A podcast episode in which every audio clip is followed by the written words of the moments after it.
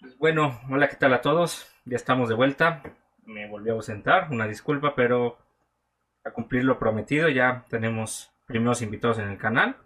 Justamente vamos a seguir la línea de los temas que les comentaba que iban a estar presentes. Eh, así que no se les olvide seguirnos en las diferentes plataformas de podcast, eh, ya sea Spotify, Anchor, Google Podcast. Eh, todavía estoy demorando con Apple Podcast, pero bueno, en cuanto lo tenga les aviso para que igual sigan por ahí, escuchen por ahí. Ya saben, es RAS99 Podcast, tal como suena, tal como está escrito, no hay ningún carácter especial. Así que bueno, comenzamos. Advertencia. Las opiniones.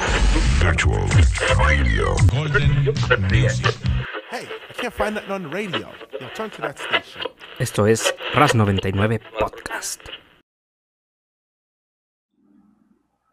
Pues bueno, eh, en este capítulo vamos a hablar de los espacios liminales.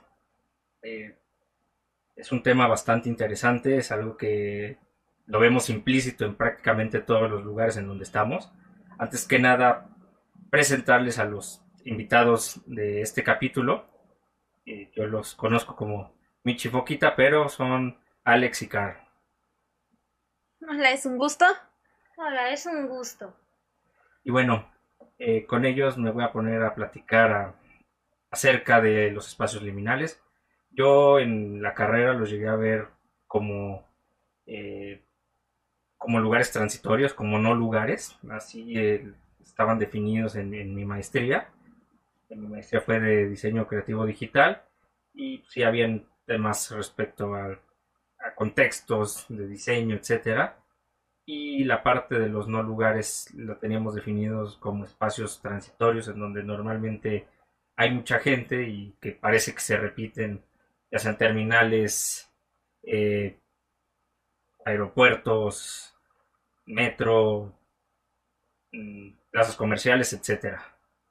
Pero bueno, eh, aquí nuestros invitados nos van a hablar igual más a fondo de este tema. Eh, igual nos van a definir eh, lo que tienen de conocimiento al respecto de ellos. Así que bueno, por favor, denos su opinión.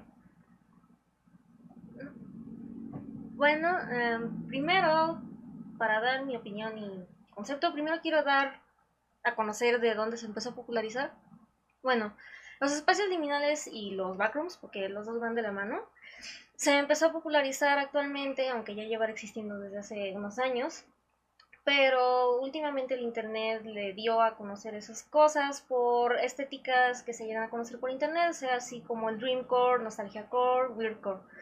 Y bueno, el concepto básico de esos lugares se supone que son lugares que sientes que ya has estado en ellos y que te generan cierta inconformidad y hasta a veces terror por los similares que llegan a ser a cosas que tú has creído vivir, aunque no las hayas vivido.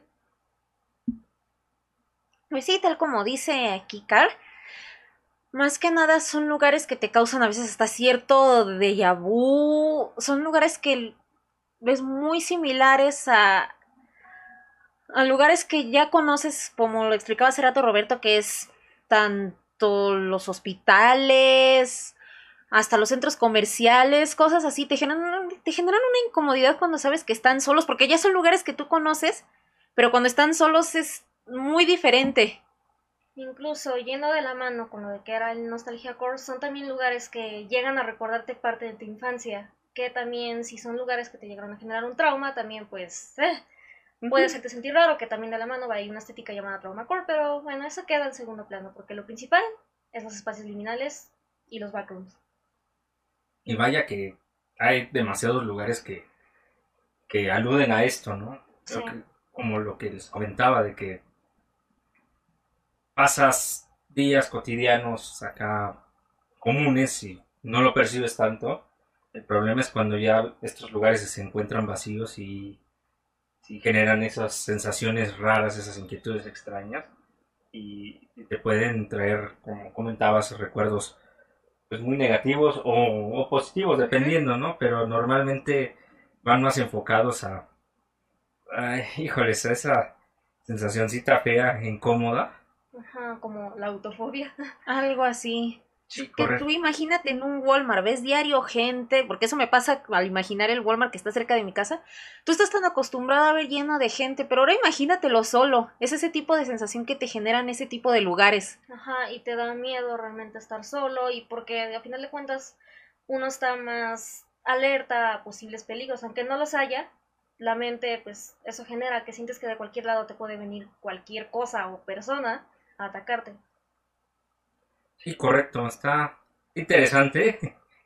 Eh, pues bueno, pasamos al hablar respecto a las supuestas dimensiones y teorías conforme a los espacios liminales, eh, tanto dimensiones alternas, fallas en la realidad, espacios de proyección cósmica. Yo creo que la parte de las dimensiones alternas está interesante. Ustedes, bueno, ya, ya había hablado con anterioridad con ustedes al respecto me comentaban de supuestos niveles, ¿no? De que si estuviera en la dimensión alterna o llegases a perderte en, en- en esa misma dimensión alterna, perdón por ser tan reiterativo, eh, tienes que pasar por varios niveles en donde se hacen aparentes estos, estos lugares.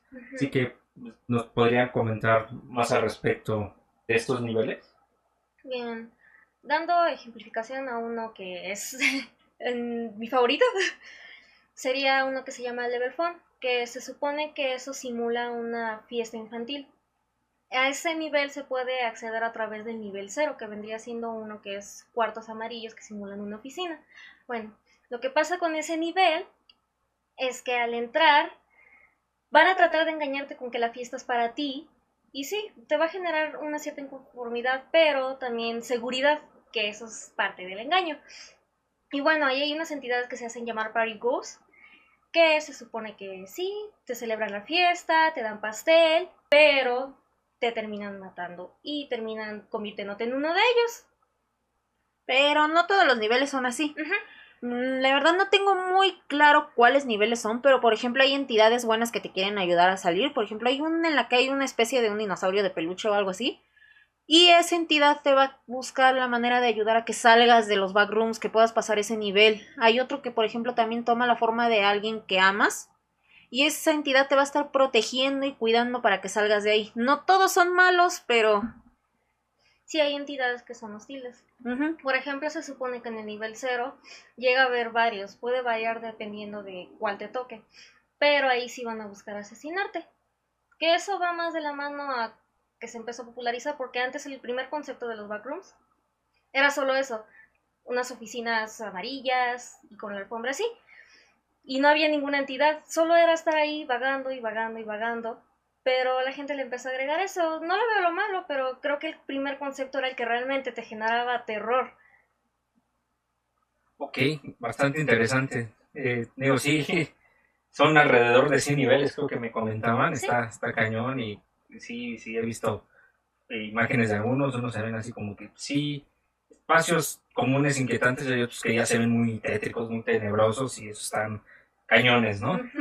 Eh, con respecto a la falla y la realidad, yo creo que a muchos les ha llegado a pasar de cierto modo que un lugar común en el que están, de repente, a pesar de que es el mismo, perciben alguna diferencia como si se detuviera el tiempo, como si eh, algo estuviera fuera de lugar, ¿no? Algo así como que, ah, caray, sí es este lugar, pero a la mera hora no es este lugar, no coincide porque no están est- No lo estos, no, no están estos elementos ahí en el metro mismo, ¿no? Sí, es lo que iba, esa sensación que luego pasa, de hecho hay muchos rumores y casi ya se volvió una leyenda aquí en el metro de la Ciudad de México, que a veces pasa o que sientes más largos las, Los túneles. los por ejemplo. túneles, el, hasta el tiempo en el que tú vagas de una estación a otra, aunque ya estás acostumbrado a cierto tiempo, lo sientes diferente. Y me ha pasado porque yo de repente voy de una estación que no tarda ni media hora, yo creo que me alcanza para cinco canciones, porque siempre le calculo cuánta música voy escuchando. De repente son dos, o luego son cinco y me quedo de, ¿qué pasó ahí? O que de repente tú estás seguro que vas a una dirección del metro y terminas yendo a la otra, pero es que tú checaste que ibas a esa y me ha pasado algo así más o menos, ese tipo de errores. Sí, son teorías fuertes, bueno, yo, yo lo podría suponer respecto al metro, porque como está eh, en un sitio subterráneo, pues sí existe cierto, cierta alteración dimensional, ¿no? Porque no, no es parte de la superficie, entonces es más, es más congruente que ocurra algún tipo de disociación, perdón, eh, respecto al tiempo. Las mismas leyes no aplican que arriba. Exactamente, si no, hay una alteración espacial totalmente. y bueno, la parte de los espacios de proyección cósmica, bueno, hay una teoría de que la proyección cósmica es el sitio en donde está pasado, presente y futuro con todas sus probabilidades. Digo, en la cultura popular conocemos como el, tema de los multiversos, pero esto va más un enfoque de no tanto multiversos, sino cosas que no pasaron ni iban a pasar, pero que estuvieron dentro de una eh, probabilidad de ocurrir, dependiendo la decisión de cada uno en su momento, pero que tienes prohibido, o sea, es prácticamente imposible alterar o regresar, solo lo ves, solo ves la réplica de ello. Y dentro de la réplica de ello, obviamente, se, eh, se proyectan, eh, valga la redundancia, eh, diferentes sitios. Y estos sitios llegan a verse repetidos. Sí, entonces estas teorías son bastante interesantes. Todo tiene que ver, obviamente, con con dimensiones, con proyecciones, con eh, elementos que se alteran de, nuestra vida cotidiana. Pero bueno, también eh, referencias interesantes son al respecto de cultura popular. no sé si se acuerdan muchos de la película del resplandor, del pasillo de hotel que va el niño ahí en el como triciclo y se topa a las niñas estas, ¿no? En sí ese hotel en general tiene muchos espacios liminales y, ocurren cosas muy angustiantes, muy, muy, muy intensas, por así decirlo. Y más porque ese hotel se supone que tenía vida propia. O sea, lo, hace más, más terrorífico aún.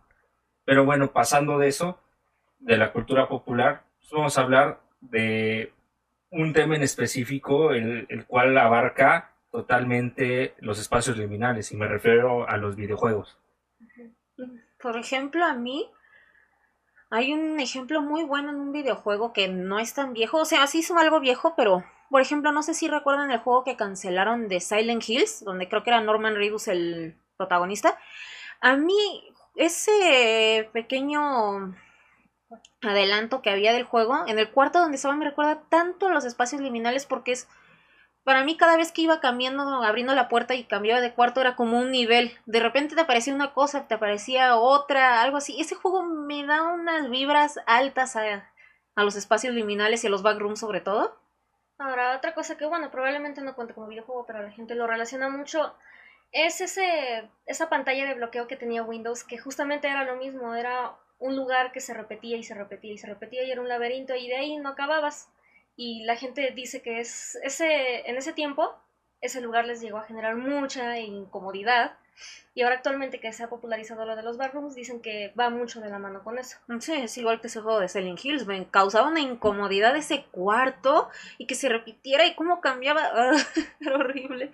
Sí, es algo que pasa bastante en los videojuegos, más pues, en donde se vio muy reflejado ahorita que acabas de comentar respecto al, al screensaver de de Windows en, los 90 En los 90 prácticamente los primeros videojuegos, por así decirlo, 3D.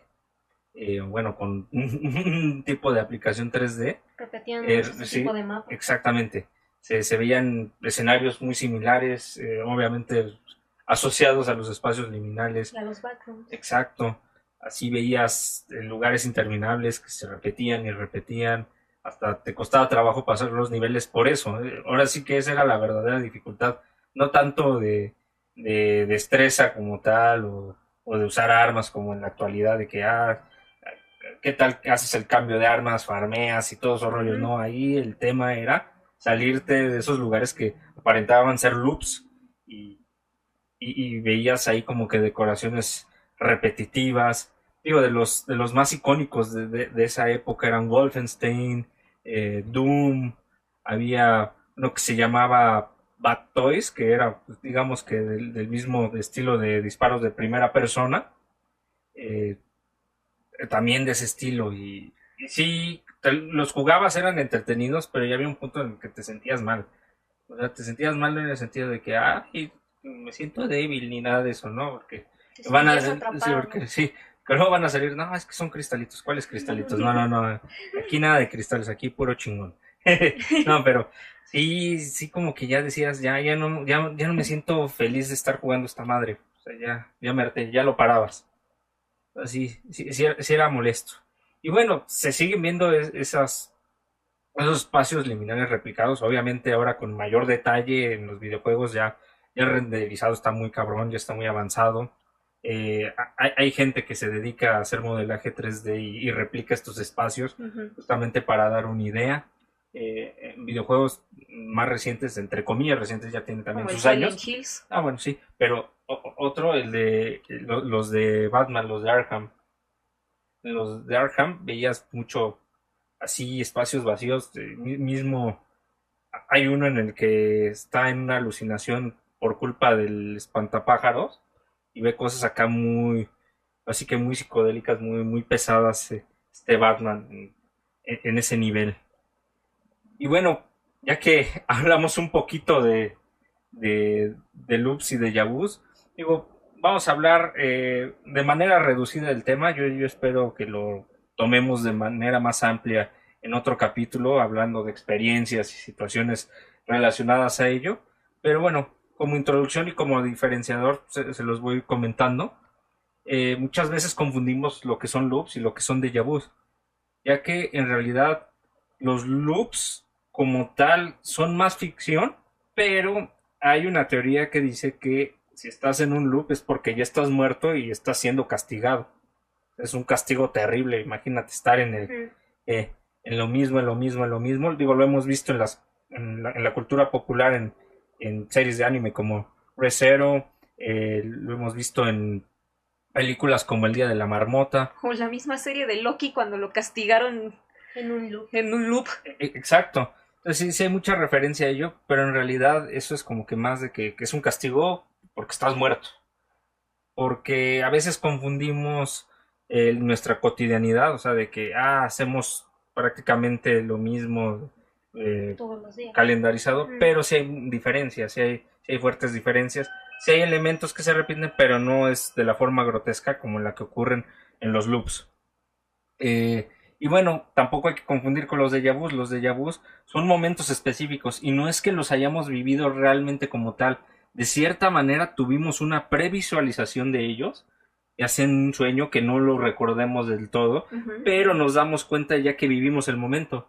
Porque ya que vivimos el momento, decimos, sí es cierto, yo vi esto, o sea, como que viví esto, pero no, no es que lo hayas vivido, sino ya te- tuviste esa previsualización de ello. Y cuando te das cuenta de ello, ya no recuerdas qué es lo que sigue que va a pasar. eso, Exacto. Exacto. Exactamente. Y en todo eso está implícito los están implícitos los espacios liminales, o sea, están están en función los espacios liminales y pues está cañón.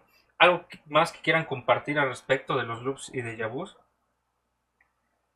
Mm, Me gustaría ya tocarlo más a profundo en el otro podcast, porque sí quiero tocar mucho el tema de los sueños y todo Sí, de eso. sueños. Y de mis vivencias, porque sé que... te- eh, Bueno, Sí. es que he tenido algunas, la verdad. Sí, sinceramente hasta yo he soñado con los backrooms incluso antes de haberlos conocido, que fue actualmente. Y está a cañón, pero sí estoy de acuerdo con todos ustedes de que lo tomemos en, en otro capítulo. Igual hasta traemos más invitados para que sea así más, Sí, más sería- cañona la experiencia, así de Sí. no manches, me pasó esto. Ujú. Sí, el chiste es que vamos a abarcar una serie de temas relacionados eh, y, y va a estar muy, muy padre. Pues bueno, ahora vamos a la parte de, de los conceptos arquitectónicos y profundizar más de los, en los no lugares. O sea, no como tal. Bueno, sí, es que sí va relacionado, no, no, no lo puedo separar del todo de, de no lugares y espacios liminales. O sea, son prácticamente lo mismo, pero sí hablarlo más de una forma implícita. Exacto, implícita.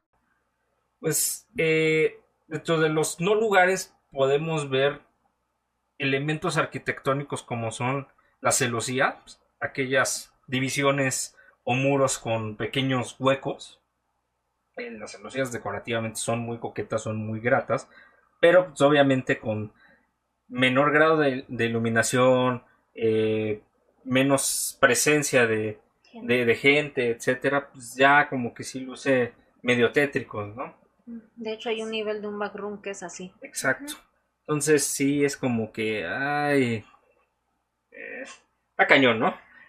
Pero sí, eh, y bueno, de otro concepto arquitectónico muy interesante, pues ahí sabemos que hay desarrollos hechos para, para que transite la gente, o sea, para soportar el cúmulo de gente, en la interacción de la gente, para que tenga accesos más sencillos a, a ciertos lugares, ya sean baños, ya sean eh, puertas de, entrada, ya sea una terminal de autobuses, ya sea... Mercados, plazas. Exacto. Hasta el mismo Oxxo. E, e, es para distribución y para, eh, para tránsito de personas. Por eso están diseñados de un mismo aspecto, o sea, para cumplir esa misma función. Y es por eso que cuando los ves vacíos te genera esa misma sensación que te da autofobia. Que tu mente no está acostumbrada a ver los vacíos porque generalmente hay mucha, mucha, mucha gente y realmente te hace sentir asustado. Me pasó porque en el Walmart de mi casa suele haber mucha gente, pero fue de un día ir y que casi no había me generó esa ansiedad y hasta le decía a mi familia, yo no voy a ir de noche a un Walmart nunca más en mi vida porque se siente horrible. Sí, no, está cañón. Y pues sí, parece que ya es una teoría implícita en la arquitectura, digo. Eh, si hay arquitectos viendo esto, con gusto pueden comentarlo en la versión de YouTube. Ahí pueden dejarlo en la caja de comentarios si, si está muy vinculado este asunto, si lo han llegado, ha sido un tema que han llegado a tocar pero sí siento que está, está muy, muy relacionado por el hecho de hacer espacios públicos y que los espacios públicos se repiten en muchas cuestiones en materiales mismos, ¿no? Tratan de buscar materiales lo más resistentes y a la vez económicos posibles para que, sean proyectos bien, pues, pues bien elaborados, ¿no? Utilizan eh, hasta patrones similares en, los pisos, en las alfombras, Así como que, como que ya lo tienen preestablecido esto, ¿no? Y, no es falta de creatividad como tal, al contrario, es, es una forma de solucionar cosas para justamente facilitar los accesos y, el tránsito de, de, varias personas. Pero igual, y hasta también está implícito el, el tema del subconsciente y que se vea reflejado esto, ¿no? Y sí, son son, momentos raros.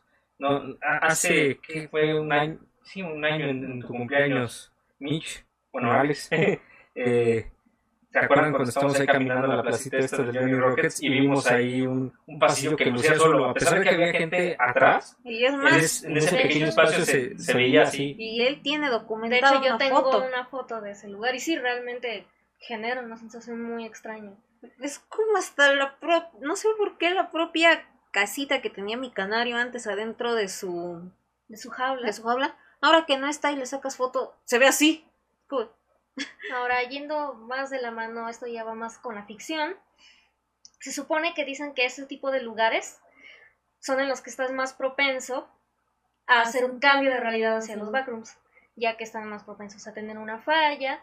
Veas así por los baños, que si han visto tienen unas lámparas que hacen un constante ruido muy molesto y pues se supone que los backrooms, aparte de ser solo paredes amarillas sin alfombra, tienen esas mismas lámparas y tienen ese mismo ruido. Entonces dicen que si te realmente te concentras demasiado puedes ir para allá, pero lógicamente eso no está comprobado, es solo por ficción. Y que también dicen que la gente que lo desea más no termina ahí. La gente si le tienes miedo y no quieres ir ahí, se supone que estás más propenso a ir para allá bastante interesante. Pues sí, ha, sido un tema grato, eh, también inquietante. Demasiado. sí. Eh, normalmente en, en, los capítulos de, este podcast eh, siempre tratamos de meter contenido que genere interés al público. Igual yo siempre lo he comentado, al final se habla de algún valor agregado o algún aporte o, digamos que razonamiento al respecto. En este caso, pues de momento es difícil determinar así como que, ay, ¿cómo, lo, ¿cómo le doy valor agregado a mi vida con respecto a esto? sí está cañón porque es un tema eh, intenso. Yo creo que aquí el valor agregado y la recomendación y la reflexión sería decirles, pues si ven un lugar así solo, tómenle una foto y salgan corriendo. Y no olviden subirlo a internet porque vamos a generar incomodidad al resto de gente. Sí, o sea, tomen una foto así de, ay cabrón, se ve, si se ve culero, le toman foto y y compártanlo con la gente que le gusta esa estética. Esa estética está interesante, la verdad. Muy interesante. Yo, la verdad, soy alguien que ha estado muy aficionado últimamente con esos temas. Incluso he hecho muchos videos que van de la mano con eso. Pero sí. Pero sí pélense en chinga porque no vaya a ocurrir algo algo raro y, y, ya no sepamos nada de ustedes. Y eso, eso sí estaría muy, muy feo. No queremos que su piso se buguee de repente y caigan en los backrooms. Sí, no, está, está, está cañón. Pero bueno, ese digamos que sería el, valor agregado y la reflexión al respecto. No deja de ser un misterio, no deja de estar relacionado a cuestiones paranormales. Eso mismo, de cuestiones paranormales no se puede dar muchas recomendaciones porque creo que, aunque... Es mejor evitarlo. Sí, hemos tenido experiencia, creo que todos, o los que la niegan, yo creo que también la han pasado, pero se quieren hacer los que no les pasa nada pero sabemos que no hay un no hay un manual, no hay una lista en la que nos diga, ah, mira, puedes superar tales cuestiones paranormales de esta manera. No, no se puede. Pero bueno, ya con esto concluimos el tema. Eso sí, antes que todo, por favor, mm, nos podrían dar sus redes sociales para que lo sigan. Ah, mi YouTube está como Mulhiller, es M-U-L, luego H, H e-A-L-E-R. Sí, bueno, mi canal de YouTube solo es Shirogane. Pero van a reconocerlo porque tengo foto de cosplay. Creo que realmente soy la única persona con foto de cosplay con ese nombre. Y ahí para que me puedan seguir, usualmente no suelo subir cosas de este tipo a mi canal, pero ahí en los enlaces de mi canal tengo un canal secundario en el que sí llego a subir ese tipo de videos.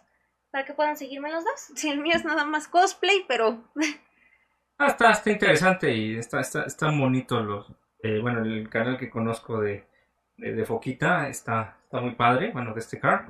Eh, ahí hace varios videos bailando con cosplay y acá muy, muy interesantes, ahí con efectos muy, muy coquetos.